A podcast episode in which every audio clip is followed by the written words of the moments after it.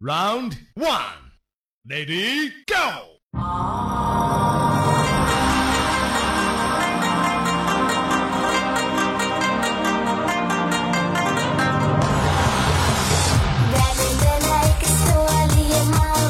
各位听众朋友们啊，终于闲下来了啊，能够好好的静下心来录完我们的这个节目是吧？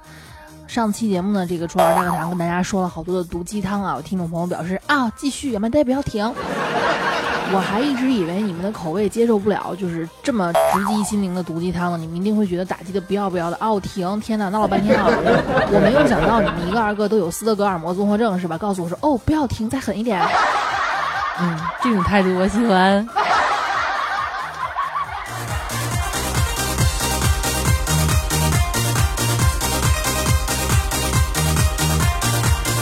OK，好的，那既然大家都这么有觉悟啊，不能说有觉悟吧，这么说有点不要脸啊。既然大家跟楚老师都这么志同道合，那么我们今天就把剩下的毒鸡汤继续给各位炖完啊。只能说心里就是内心不够强大的人听不了这个节目，但是留下来的呢，我只能说，你们即使现在不是，将来也一定能成为很牛逼的人生赢家。至少跟我一样是吧？就是就是别的本事没什么了。吹牛打屁的能耐是一等一的高，是吧？好嘞，这咱闲话少说，OK，咱们继续咱们的毒鸡汤啊！我不知道你们各位有没有听过这样的一段表白的情话？之前我上高中的时候啊，哎，那个时候跟初恋刚在一起啊，是初恋根本不懂爱情是吧？那时候整天有事没事穷嘚瑟啊，也曾经跟他说过这样的话：就算全世界反对，我也一定要和你在一起。很多人也说过类似于这样的话，有梦想啊，就算全世界的全世界人都反对，我也要坚持自己的梦想；就算全世界的人都反对，我也一定要走完我的路。啊，那时候觉得特别励志，是吧？特别的那个能点燃全身上下的这个奋斗细胞。但是现在觉得觉得啊，什么就算全世界反对你，他妈以为你谁呀？轮得到全世界反对你吗？真是的。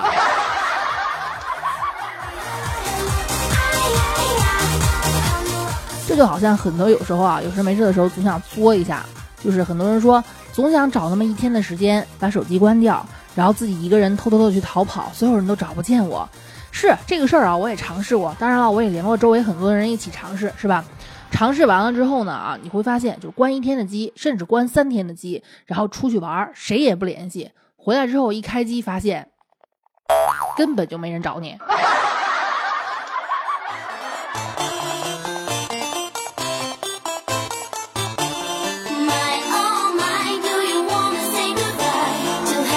也就是那个时候，我开始觉得啊，永远不要把自己看得太重要，是吧？就算是我觉得吧，有时候就算是我消失一个月啊，也不会有人找我，是吧？啊，后来知道啊，其实还是有人找我的呢。什么人呢？催房贷的。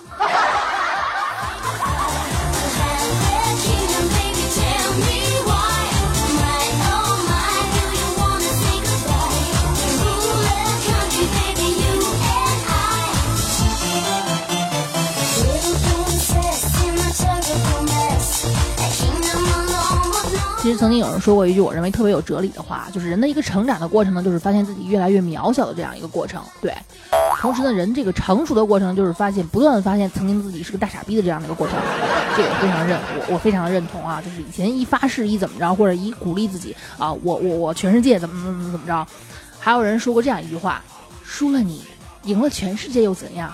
我觉得你想多了啊，你根本赢不了全世界。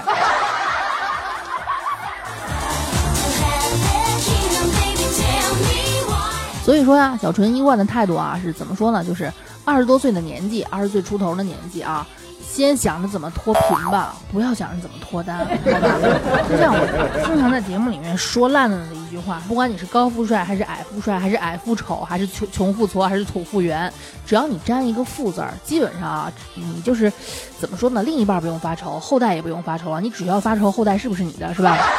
你看，这不是今天王宝强的这个官司刚打完啊？这里面就是据说，据说爆出了他老婆和这个经纪人的那个短信。哎，我只能说什么叫他娘的不堪入目哈，引狼入室啊！所以说啊，这怎怎怎么说呢？你这没钱当然什么都没有，有钱的话可以解决很多问题啊。再再不济的话，做个亲子鉴定，实在不行还可以再再娶别人，是不是？这个就像是说，就是怎么说呢？我觉得到了我这个年龄啊，我要的更多的是一种平淡，钱嘛够花就行，是吧？我劝劝各位啊，不要没事没事的，尤其是一些小姑娘，不要总追求什么所谓的轰轰烈烈。说真的，只要你真的爱这个人，不管他送的 iPhone 七多丑，不管他送的法拉利颜色多难看，不管他送的房子位置有多喧闹，你都会一声不吭的收下的。相信我，不会介意啊。喜欢一个人呢，你就会就是喜欢他的一切。喜欢他开跑车时候的专注，喜欢他给你戴钻石项链时候的那种 gentleman，就连给你打钱是多打了几个零那种粗心，你都觉得无比可爱。我告诉你们，人生就是要这么平淡，懂了吗？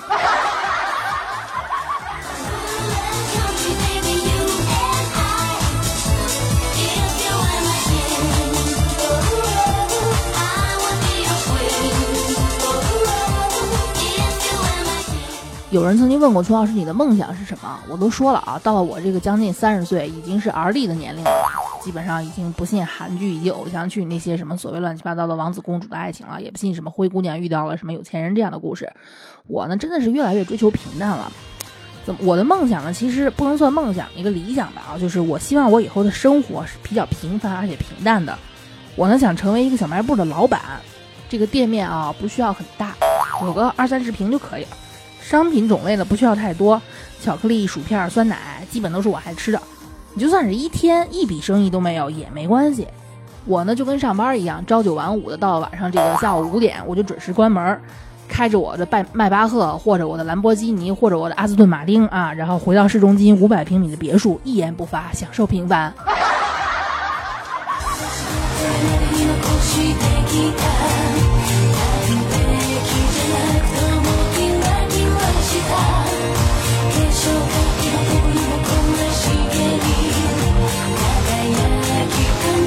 我真的就属于那种特别典型的，就是那种，虽然说喝了很多毒鸡汤啊，然后但是现在喝到已经百毒不侵了。生活嘛，就是不断的被生活强奸啊，然后这个强奸强奸的时间长了就不反抗了，有时候还会萌生出一丝快感来，是吧？总之，总而言之，笑对生活啊，爱笑的姑娘啊，你们发现没发现？你们周围只要特别爱笑的女人，她呢，总是比其他人。更容易长眼纹、干纹、细纹以及鱼尾纹。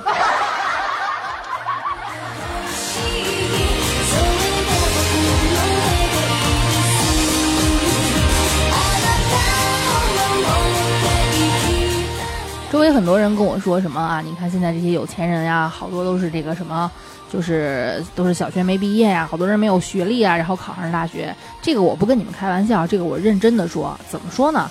可能你们说的那些没有学历的人创业，只是碰巧，只是他没有学历而已，并不代表没有学历一定能成功，懂吗？我再捋一遍，他你认识的那个就是怎么说呢？白手起家的没有多少文化的有钱人，只是刚好碰巧他成功了，但他是一个没有学历的人而已，并不代表没有学历的人就一定会成功，懂吗？哎呀妈，好拗口啊，是吧？就说千万不要认为啊。只要你不学习，你才会成功。这种呢，在我的听众当中也不乏有这种，就是这种正在读书的孩子有这样的想法啊，我要休学出去创业。你只看到了那些光鲜亮丽的人，就是休学了成功了，是吧？但是你没有看到好多艰难的。对，没办法，因因为混的不成功的，谁会关心他们呀，对吧？就是这样一个道理啊。所以有事没事还是好好读书吧。那有人就举出反面例子来了，是吧？你说比尔盖茨当时休学了，成了世界首富啊。但是你不要忘了啊，人家修的是哈佛大学，好吗？你有那能耐吗，亲？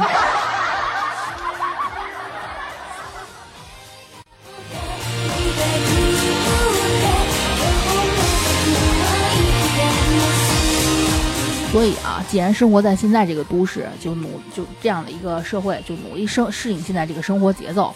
节奏快，你就跟着快，就多努努力，多辛苦一下。年轻嘛，多拼搏一下没什么坏处。不要总羡慕曾经啊，有人那段时间一些文艺小青年拿那个歌的歌词儿，就是那首诗，后来给被改编成歌，拿这个歌词儿当做自己座右铭啊。从前多好呀，从前车马很慢，书信很慢，医生只能爱一个人。对，医生可以爱一个人，但是能纳很多妾呀，很多小妾，懂吗？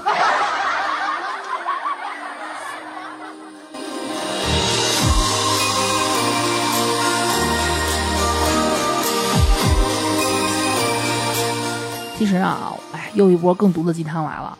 很多时候呢，我们会觉得啊，虽然不努力什么都没有，但是努力了可能依然什么都没有，对不对？还想通过努力工作升职加薪吗？对不对？虽然有可能，但是我只说几率很小。毕竟你见过哪个煤矿工人通过挖挖煤挖的又快又多，最后当上煤老板的，是不是？啊这个你看，你还这听到这儿，你还想再来一场什么所谓说走就走的旅行吗？是吧？人家成功的人都是想走才走的，你的说走就走是说走就走的穷游，好吧？哎呀，这个既然说是我，我怎么说呢？既然说我没钱，我可以把自己的身材，我自己的什么管理的差不多，对吧？有人经常呢把这样一句话挂在嘴边当励志：我明年要瘦成一道闪电，亮瞎所有死胖子。首先，我就不说什么闪电，你你你知不知道闪电的直径其实有四五公里？我就跟你说一件事儿啊，不要说什么你要瘦成一道闪电，你见过那么丑的闪电吗？所以说啊，一般胖人啊，就千万不要有事没事总想着减肥了。包括我在内啊，我也经常这么告诫我自己：如果我瘦下来，那么我连丑的借口都没有了。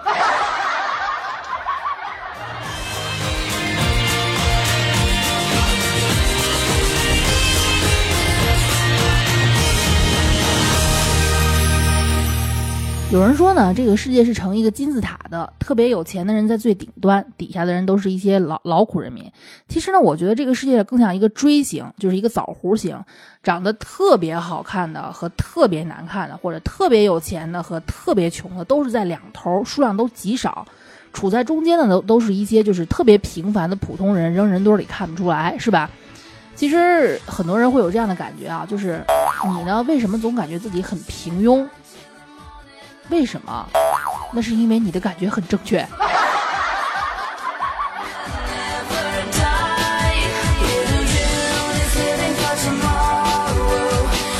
总有一些普普通通的姑娘，有事没事总爱嘲笑一下绿茶婊，是吧？说绿茶婊总是出卖笑容和肉体啊，有事没事卖笑，有事没事冲来发骚，对吧？哎呀，说的好像你想卖，有人愿意买你似的，切！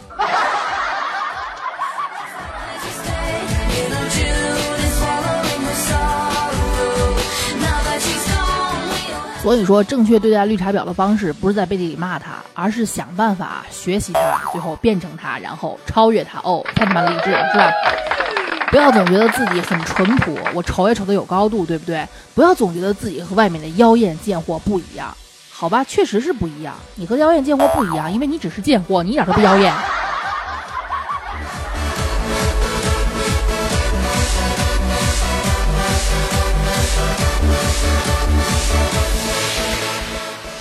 俗话说得好呀，叫做玉不琢不成器，是吧？但是你有没有想过，如果你只是一块砖呢？假如生活欺骗了你，不要悲伤，因为明天、后天、大后天，生活还会依旧欺骗你的。你以为天生我材必有用，但是你要知道，有时候可能老妈生你只是一场意外，你并不是一无所有啊。有时候想想，你应该笑起来，你真的不是一无所有，至少你有病啊。还有很多有些男生啊，跟这个女生表白是吧？假如我又穷又丑又矮又笨，你还会爱我吗？别他妈假如了，你本来就又穷又丑又矮又笨。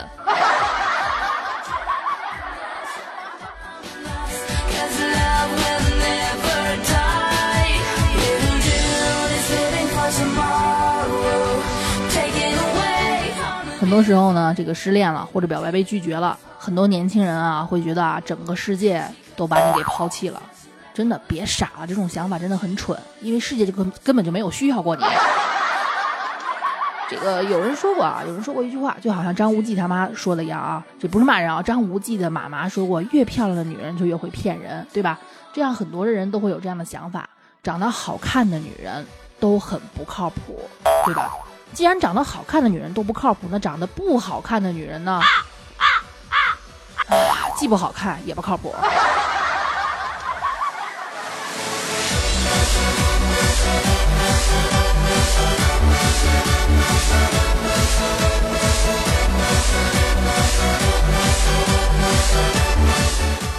所谓俗，以前我们可能听过这样一句话啊，叫做“世上无难事，只怕有心人”，是吧？但是还有一句话叫做“物以类聚，人以群分”。今天的楚老师想告诉你们，这么多年来你们其实都听错了。世上无难事，只怕有钱人，物以类聚，人以穷分。女生的所谓什么冷暖自知啊，懂事儿啊，冷暖自知啊，是一个很温柔的呀，很大方的呀，很知性的女子啊，在长得好看面前，全部都弱爆了。只要你每天坚持自习，认真刻苦，态度端正，忍受孤独，最终的胜利一定是属于那些考场上发挥的比你好的人。难受的时候，女生们啊，一定要摸摸自己的胸，然后告诉自己，你是个真汉子，你要见见。人生啊，其实就是一件蠢事儿追着另一件蠢事儿，而爱情啊，就是两个蠢货没事儿追来追去，对吧？很多人呢，咱们都说他可能是心里面有疾病，所以看上去郁郁郁郁寡欢、闷闷不乐，并不是啊，他不是心理疾病，而是心理残疾，天生就治不好。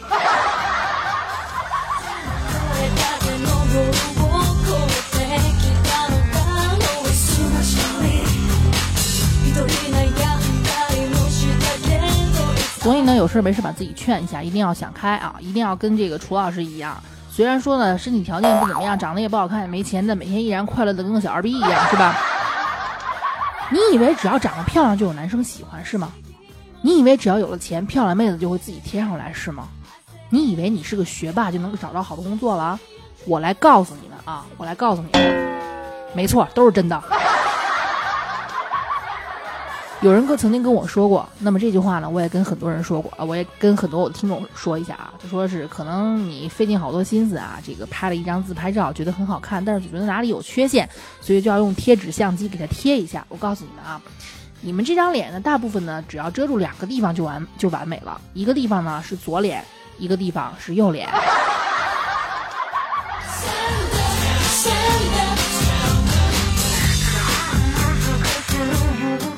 有好多人呢，也就不要减肥了。丑不是因为胖，人呢啊，这个作的这个程度，千万不要超过自己的颜值，对吧？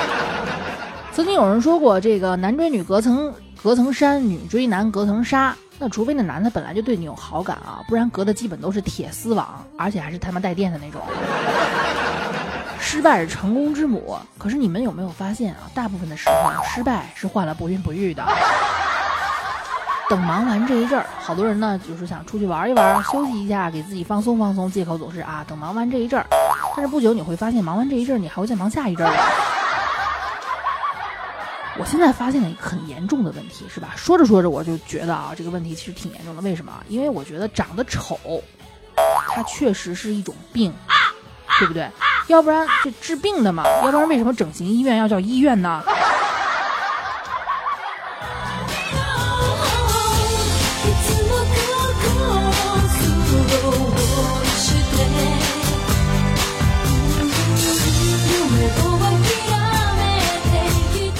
还有一一条鸡汤呢，毒鸡汤是送给我自己的啊！这个是我自己总结出来的，就是一个人如果活得拧巴，除非呢他能一辈子拧巴下去，否则的话啊，迟早有一天呢还是要顺应这个世界的。如果不顺应的话，唉，其实倒霉的还是你。为什么今天发这样的感慨呢？就是这个微博上有一个朋友啊，对不起，原谅我，我把你的这个名字报出来，叫做总有一天会展翅。这位朋友跟楚老师发了好多私信，说楚老师。你可不可以教教我？你能不能收我做徒弟？我说实在对不起，我最近没有时间，因为有孩子了。过两天他又发，朱老师，你能不能收我做徒弟？我说对不起，我说过了没有时间。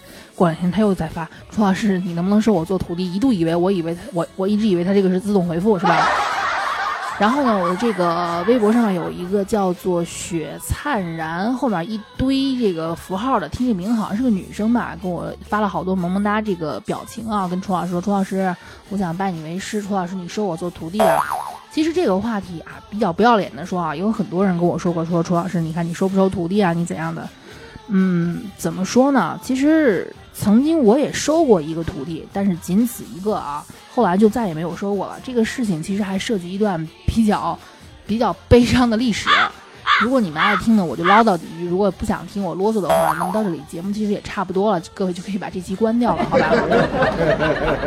很长时间在其他平台那个时候做直播的时候呢，也收过一个徒弟，女生，就是年龄那时候不大，可能比我小个四五岁吧。那个时候他刚刚做主播，一上到这个就是一开始直播的时候，连话都不会说。能感觉到他在那边说话的时候嘚嘚嘚嘚嘚这个打抖的，我甚至有时候都能够听到就是他这个牙齿打架的这样的声音。然后呢，他就说是想找我来请教，我那段时间也是愣头青，就觉得哎一腔热血想帮帮人家小姑娘，我就帮了她了。我真的可谓是手把手，每天有事儿没事儿呢。那时候呢，工作也不忙，就刚刚参加工作，然后就在网上或者在微信上或者什么地方，我就每天不断的在指导她，终于把她指导成一个可以说话非常流畅的这样的一个主播了。呃，后来呢，这个姑娘怎么说呢啊？她可能是采取了一种剑走偏锋、曲线救国的这样的一种方式，在那样一个平台啊，后来就是开了视频之后，这个姑娘呢开始以她的胸为卖点。整天没事说啊，三十六 D，三十六 D 怎么着？其实从那个时候呢，楚老师心里就有一点不舒服，因为我非常尊重主播这个行业。我觉得既然我们是靠卖嗓子、卖声音、卖内容存在的，那么你卖胸的话，你就不要说你是我的徒弟了，是吧？我当时就是觉得自己挺穷酸，也挺清高的这样一种心理。嗯，直到后来呢，这个姑娘她去参加了我们叫做大秀，其实。知道的都都都明白，就是所谓的，就是能穿多少穿多少吧。谁给的钱多呢，就对谁做一些不能描写的动作。他开始参加那个，然后我当时就在我们的那个圈子的平台上发表了，就是说，嗯，就是清理门户吧，断绝师徒关系的这样的一个这样的一个声明。可以说弄得也比较尴尬。我那时候我是愣头青啊，我就是一腔热血。搁到现在的话，肯定会给人姑娘一点面子。我那个时候就觉得道不同不相为谋吧，就是话不投机半句多。既然呢我教了你是做主播的技巧，你呢现在不以这个为卖点，你反而去卖你的身材，而且参加那种龌龊的东西的话，那么我只能是和你分道扬镳，划清界限了。但是后来我没有想到的是啊，在那那个平台的一亩三分地上，这个姑娘最后四处造谣我。就是她当时是，因为就是秀了身材之后，很多人可能会给她打，会给她打赏啊，很多人给她送礼物，给她钱，她都会拿来，哎呀，跑我这儿就是有意无意的炫耀一番。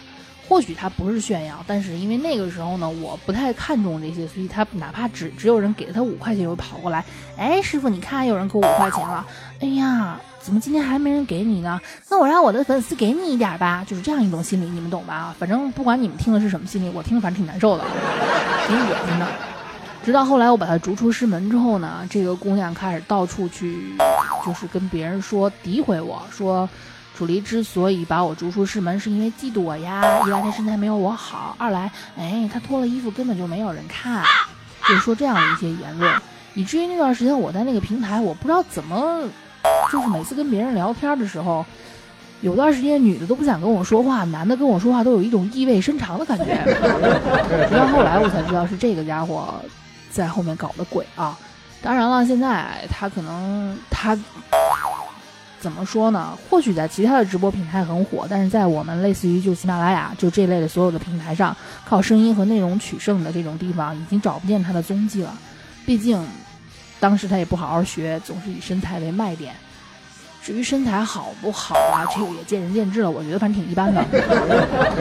所以说呢，这件事情深深的伤害到了我。我呢，就是当时我真的是倾尽所有的能力，我去教他。嗯，我把我的这么些近年来我的技巧、我的经验积累什么的，全部毫无保留的教给了他。结果最后呢，被他就是狠狠的这样咬了一口。所以现在我是不收徒弟了，因为我相信每一个人心里都会有一个过不去的坎儿，虽然并不影响平时日常生活，但是每次想起来都会很心酸。所以希望各位能够理解啊。楚老师呢，一来是我不愿意去接这个伤疤，二来是呢，我真的觉得我确实不配去做一个老师来教各位做主播。所以呢，请各位以后就打消这个念头吧，你们就好好听我的节目吧，能让你们快乐快乐，也算是我最大的一份贡献了啊。OK，好的，毒鸡汤还是老规矩。如果你们没听够的话，我们下期还可以继续。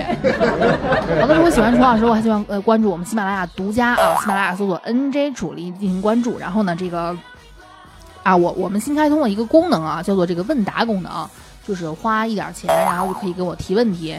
你们生活中有什么不爽的呀？有什么各种各样的问题，你们都可以跟我提问啊。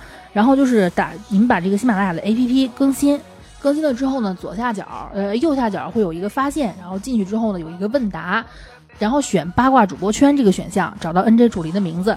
我这个简介是这样的啊：脱单生娃，虚假情话，有毒鸡汤，见表见渣，天文地理，明星八卦，皮鞭蜡烛，胸贴丝袜，世界很小，脑洞很大啊。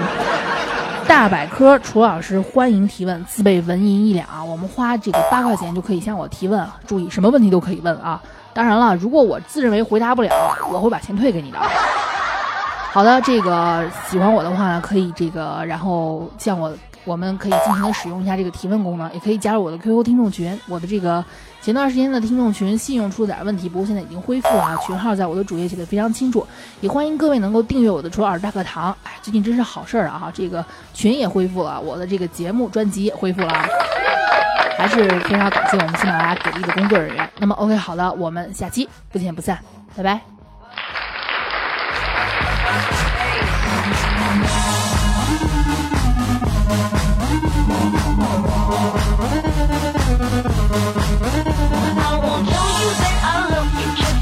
you cause I'm loving my muffin. I'm the